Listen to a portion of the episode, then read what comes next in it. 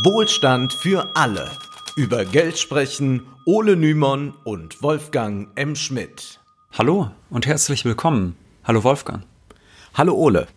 Heute wollen wir über einen Begriff sprechen, der inzwischen immer häufiger wie selbstverständlich verwendet wird. Es soll um den Begriff Überwachungskapitalismus gehen. In einem solchen Überwachungskapitalismus leben wir heute.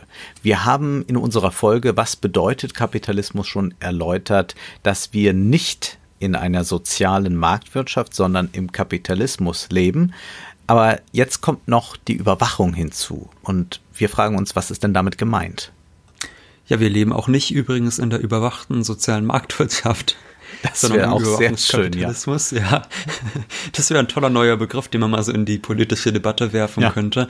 Ähm, vermutlich haben alle, die uns jetzt gerade zuhören, heute schon mal gegoogelt und sind schon dadurch, dass sie heute was gegoogelt haben, Teil dessen, was eben die US-amerikanische Wirtschaftswissenschaftlerin Shoshana Zuboff Überwachungskapitalismus nennt. Und äh, sie hat eben diesen Begriff entwickelt und dazu ein mehr als 700 Seiten umfassendes Buch geschrieben. Und dieses Buch kann durchaus als das Kapital des digitalen Zeitalters bezeichnet werden. Nun wird man einwenden, na ja, also ein Buch über die Macht der Silicon Valley Konzerne, das ist ja nun wirklich nichts Neues, die gibt es ja zuhauf. Mhm. Doch Zuboff liefert hier eine grundsätzliche Analyse des Systems. Hier geht es nicht um eine Kritik an einzelnen Unternehmen oder an exzentrischen Tech-Milliardären. Anhand der Aufstiegsgeschichte von Google beschreibt Zuboff den Status quo. Aber was ist denn eigentlich Google? Zunächst einmal ja, eine Suchmaschine. In den 1990er Jahren war Google allerdings nicht dominierend. Es gab zum Beispiel Lycos, Yahoo, Alta Vista und weitere Suchmaschinen, die häufig genutzt wurden. Heute gibt es zwar auch noch Alternativen zu Google, doch die fristen eher ein Nischendasein. Ja, laut Statista lag der weltweite Marktanteil von Google im Januar 2020 bei der Desktop-Nutzung einer Suchmaschine bei 73 Prozent und auf mobilen Geräten sogar bei sage und schreibe 93 Prozent. Es ist also nicht übertrieben zu sagen, dass dieser kleine Schlitz, in den wir unsere Suchbegriffe eingeben, auf der ansonsten weißen, nur mit dem Google-Logo versehenen Seite eine Art Fenster zur Welt ist. Ne? Also ein Fenster zu einer Welt, die gut sortiert und selektiert ist von einem Konzern, der mit Werbung sein Geld verdient. Du hast es gerade schon angesprochen, die Google-Seite ist ganz puristisch, nichts lenkt, mhm. wenn man sie öffnet, von der Suchleiste ab.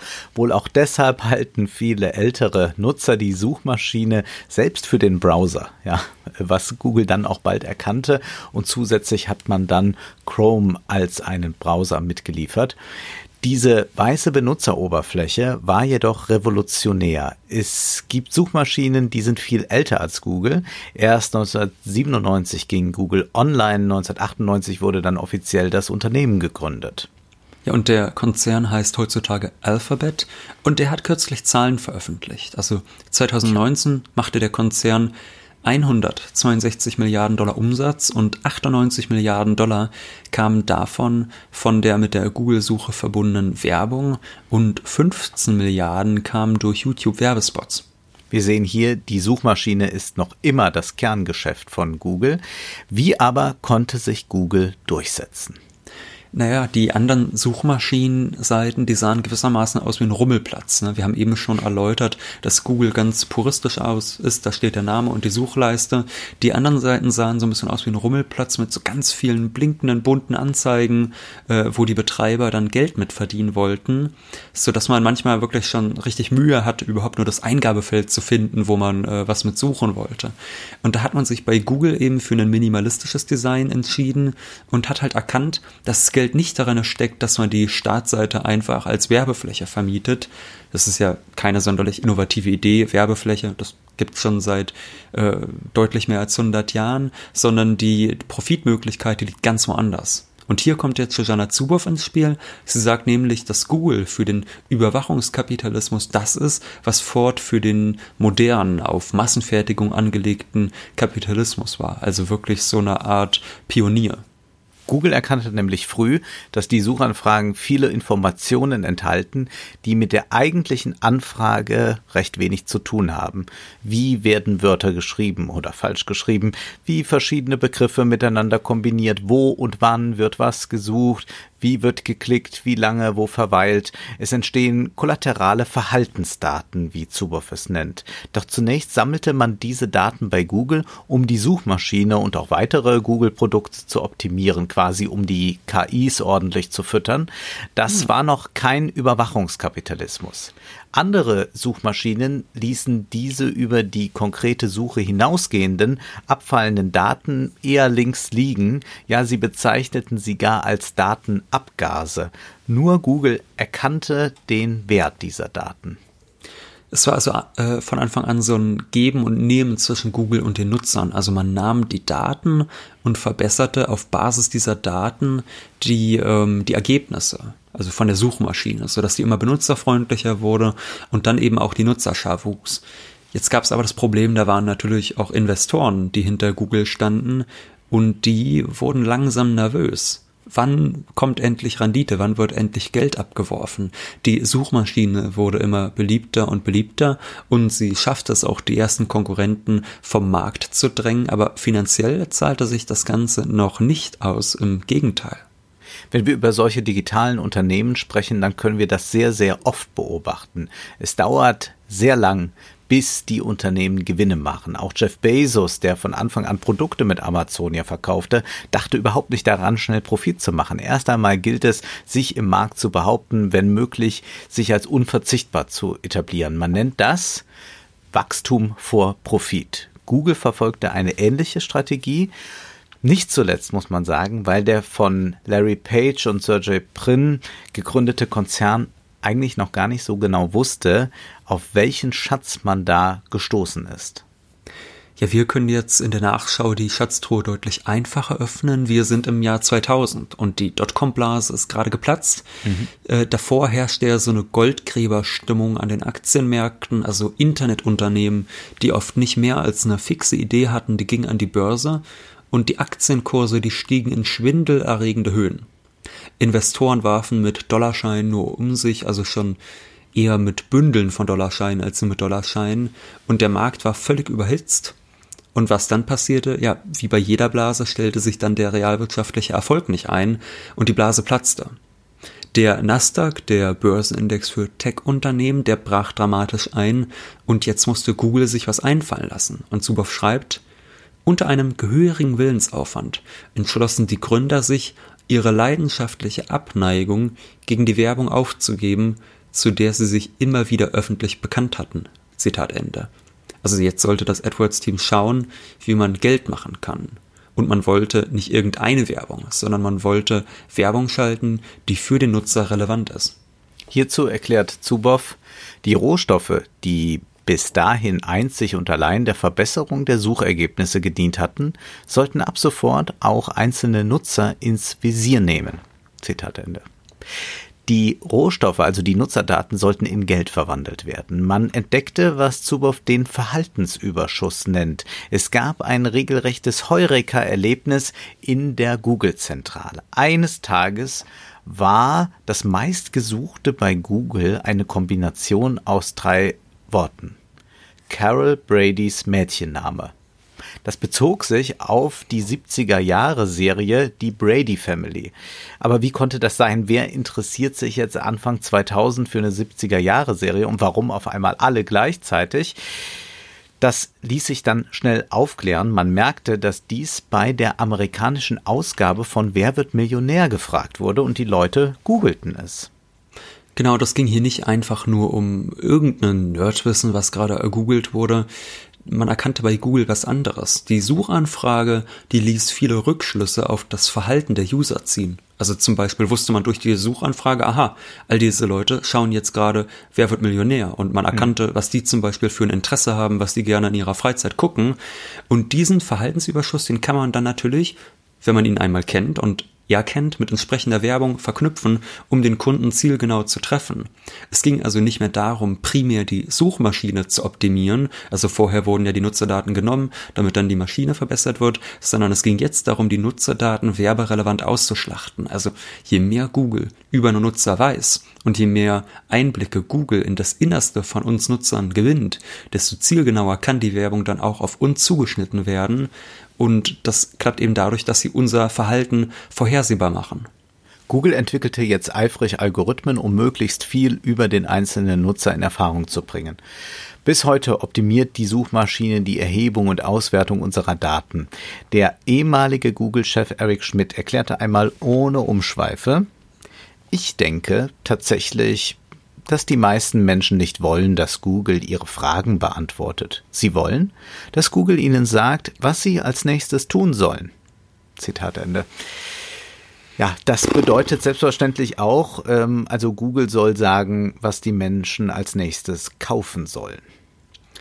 Man muss ja Ganz kurz Einwurf mal, es ist ja wahnsinnig paternalistisch. Also man muss wirklich ja. sagen, es ist ja höchst illiberal, was hier eigentlich gesagt wird.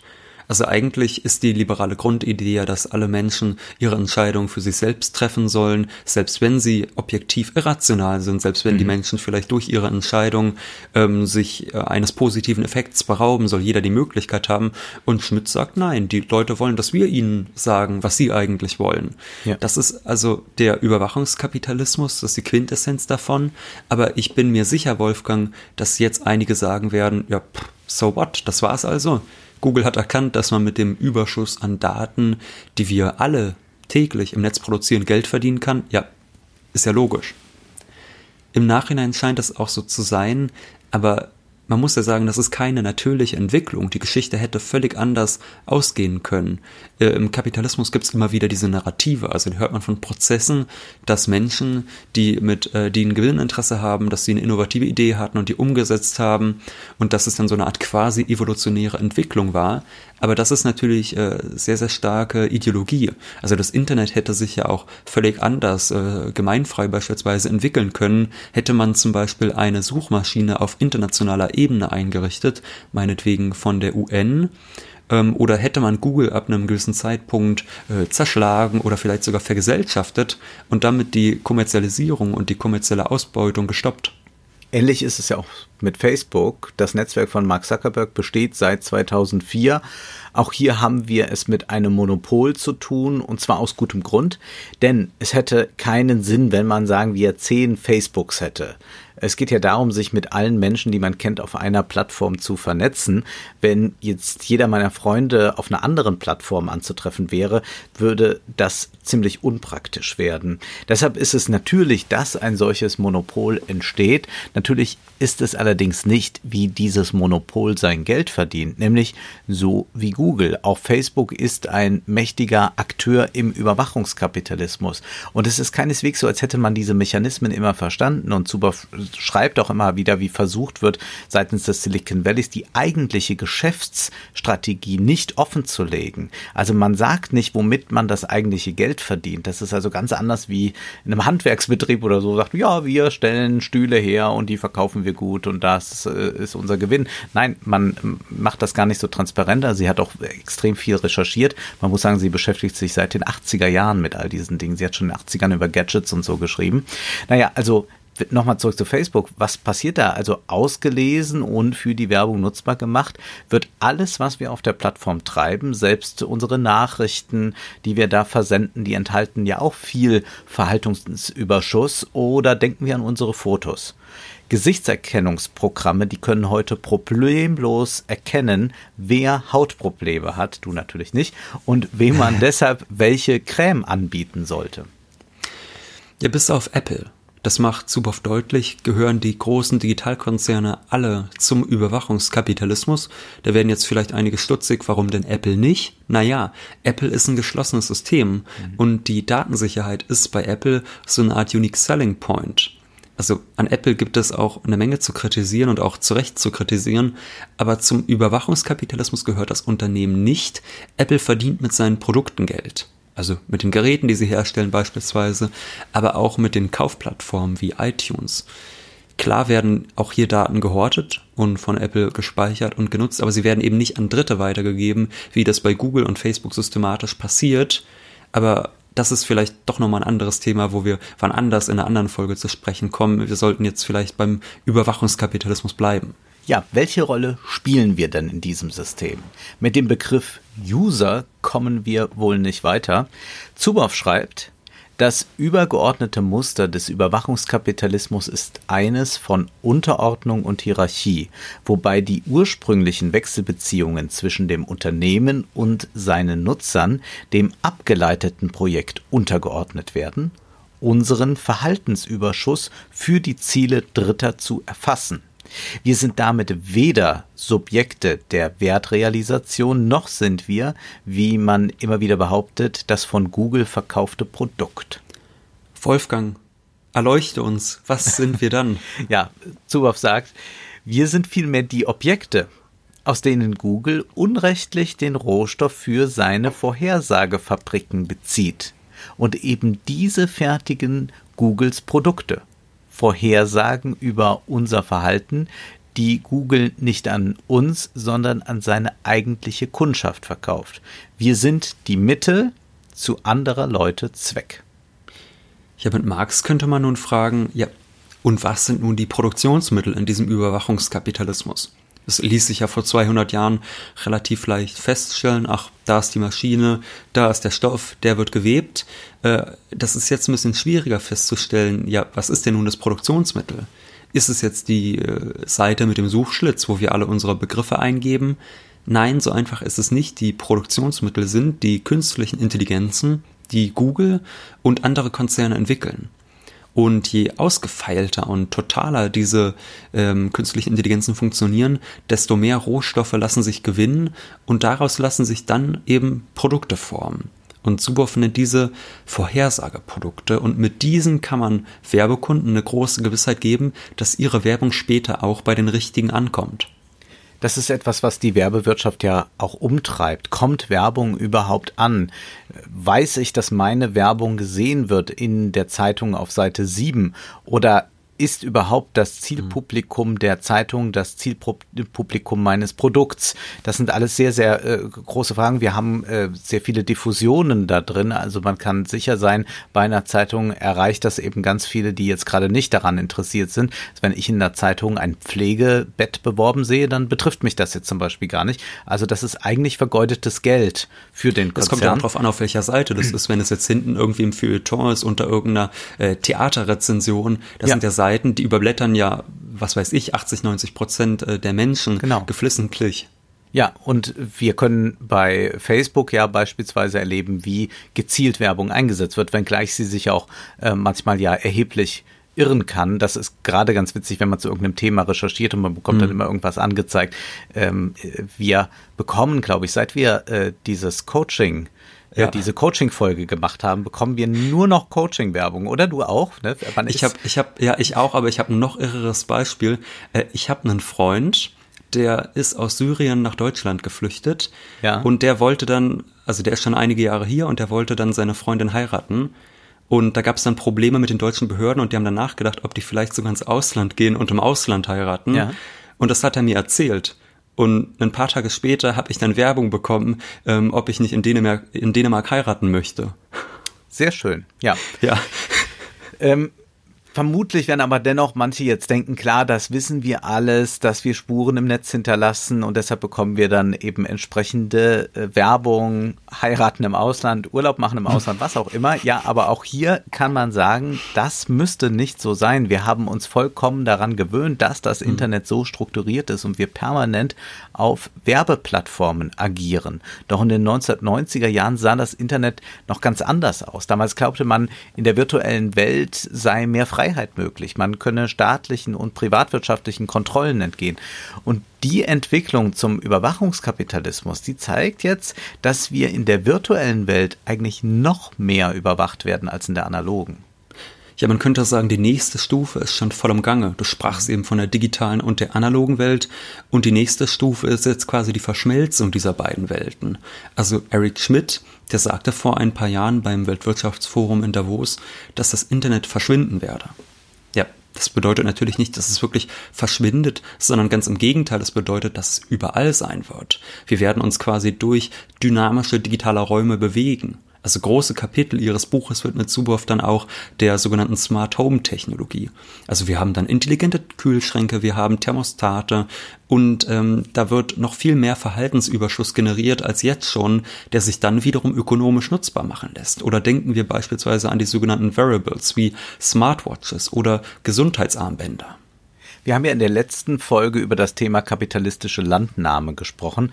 Eine solche erleben wir auch im Überwachungskapitalismus. Es ist sehr treffend, dass Zuboff unsere Situation in ihrem Buch immer wieder mit der der Indianer vergleicht, die von den weißen europäischen Einwanderern kolonialisiert werden. Zuboff schreibt in einem Kapitel etwa über Google Street View. Da kam ja vor rund zehn Jahren einfach ein Konzern, der überall Straßen und Häuser abfotografierte und sich diese Daten dann einverleibte. Und getan wurde dabei so, dass das doch praktisch für alle Nutzer ist. In Wahrheit wurde hier der öffentliche Raum sich angeeignet. Hier fand eine Landnahme statt. Hm. Also die Tech-Unternehmen, die versuchen jetzt ja auch zum Beispiel in unsere vier Wände einzudringen oder sogar in unserer Innerstes, wenn ständig Körperdaten über uns erhoben werden. Äh, diese Daten, die sind einerseits wahnsinnig intim, die gehen eigentlich kein was an außer einen selbst, aber die können vor allem wahnsinnig viel Geld bringen. Es gibt jetzt ja zum Beispiel schon Versicherungen, die Boni an ihre Klienten auszahlen, wenn sie sich eine Smartwatch zulegen ähm, es gibt ja auch, äh, soweit ich weiß, auch Versicherungen beispielsweise, die äh, überwachen, ob man sich richtig die Zähne putzt und was weiß ich, also mit, ähm, mit elektrischen Zahnbürsten. Also es gibt mhm. ja die mhm. verrücktesten äh, Ideen, auf die mittlerweile Versicherer kommen, so wie ja auch beispielsweise das Bremsverhalten der Menschen mittlerweile überwacht wird. Also wer gut bremst, der bekommt dann quasi Versicherungsrabatte, ähm, weil der quasi das Auto schonend benutzt. Also es ist ganz, ganz gruselig, was da alles äh, überwacht wird äh, bis in unser, bis in unser Privatestes hinein. Und die Kommerzialisierung und auch die Kolonisierung der Körper, die nimmt eine bis hierhin unbekannte Dimension an. Dabei wird geltendes Recht erstmal ignoriert in den meisten Fällen. Die Konzerne mhm. wollen zunächst mal Fakten schaffen und schließlich, ach, da kann man die auch dann so schlecht rückgängig machen. Zuboff spricht von einem Eroberungsmuster. Dieses Eroberungsmuster, was ist damit gemeint? Sie schreibt, diese Invasoren des 21. Jahrhunderts fragen nicht um Erlaubnis. Sie stoßen vor und pflastern die verbrannte Erde mit pseudo-legitimierenden Praktiken. Statt zynisch übermittelter königlicher Edikte bieten sie zynisch vermittelte Nutzungsvereinbarungen, deren drakonische Forderungen nicht weniger obskur und unverständlich sind. Ja, und dass erstmal Fakten geschaffen werden, das konnte man ja auch bei Google Street View zum Beispiel sehen. Da sind einfach mal die äh, Autos durch die Stadt gefahren, haben von allen Bilder gemacht. Ob die Menschen überhaupt einverstanden damit waren, dass sie oder dass auch ihre Häuser fotografiert wurden, ja, das Problem hat sich dann erst später gestellt und deshalb gab es dann ja auch das Problem, dass viele Leute gesagt haben, sie wollen gar nicht, dass ihr Haus sichtbar ist, weshalb es ja auch so viele Häuser gibt, die bei Google Street View verpixelt sind. Und äh, Shoshana Zuboff vergleicht das ja immer wieder damit, wie die Indianer kolonisiert wurden, dass die quasi unverständlichen Anordnungen europäischer Herrscher ausgesetzt waren und sich dem fügen mussten. Und sie meint eben genauso stehen wir vor den allgemeinen Geschäftsbedingungen und klicken dann auf Akzeptieren. Ja, wir haben eigentlich keine Ahnung, was wir da klicken, sind wir mal ehrlich. Äh, wer liest sich die neuen Facebook-AGB durch? Ich nicht. Man müsste auch eine Woche Urlaub machen, um das genau. zu schaffen. Ja. Also Zeit ist Geld. Ne?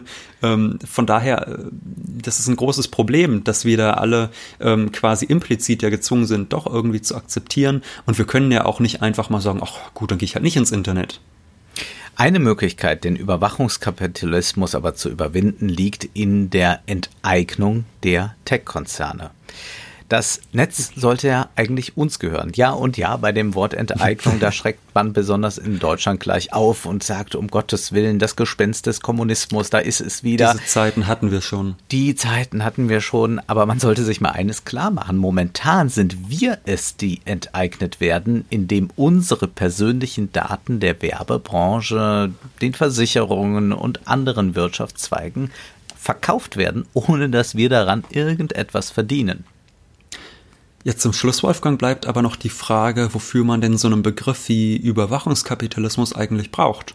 Das klingt so negativ, Wolfgang. Ja, Kann man da nicht äh, was Neutraleres sagen? Kann man da nicht mal digitale Wirtschaft, digitale Wirtschaft äh, 2.0, 4.0, 8.0 oder was auch immer sagen?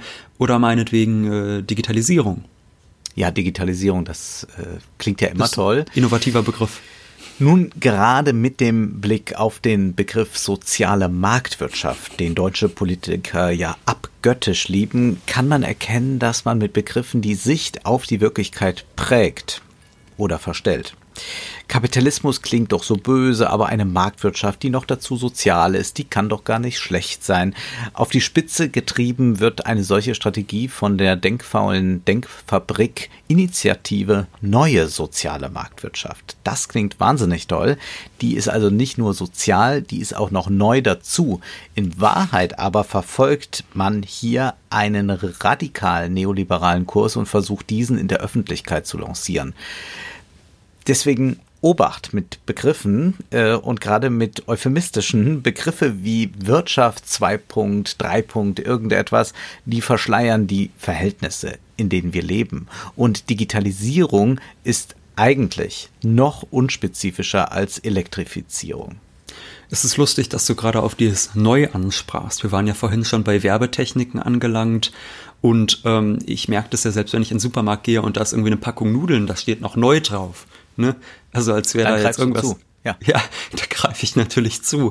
Wahnsinnig innovativ, diese Nudeln. Ich glaube, ich werde mich auf jeden Fall jetzt dafür stark machen, dass wir immer von der sozialen Überwachungsmarktwirtschaft sprechen. Das finde Ja. ich ist ein schöner Begriff. Ähm, wir merken aber, Spaß beiseite, dass diese ganzen Begriffe viel wichtiger sind, als man erstmal denkt. Also man könnte sagen, ja, Worte sind ja weniger wichtig als die Wirklichkeit, aber Worte formen die Wirklichkeit. Und deshalb müssen wir auch so stark differenzieren. Beispielsweise ist äh, Überwachungskapitalismus als Begriff sehr gut, weil dadurch Unterscheidungen möglich werden zwischen Konzernen wie Google oder Apple, dass wir das nicht alles in einen Topf schmeißen, weil es, wenn man es ganz äh, klar wirklich analysiert, nicht in einen Topf zu werfen ist. Also nur mit trennscharfen Begriffen lässt sich die Wirklichkeit gut analysieren, in der wir leben.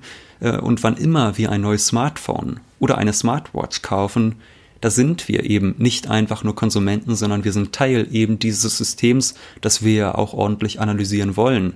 Und von daher, wir sind Objekte, wir machen uns zu Objekten, damit Google und Co. möglichst viel Datenrohstoff beziehen können. Also man kann ganz klar sagen, wir alle sind, ob wir wollen oder nicht, Teil des Überwachungskapitalismus.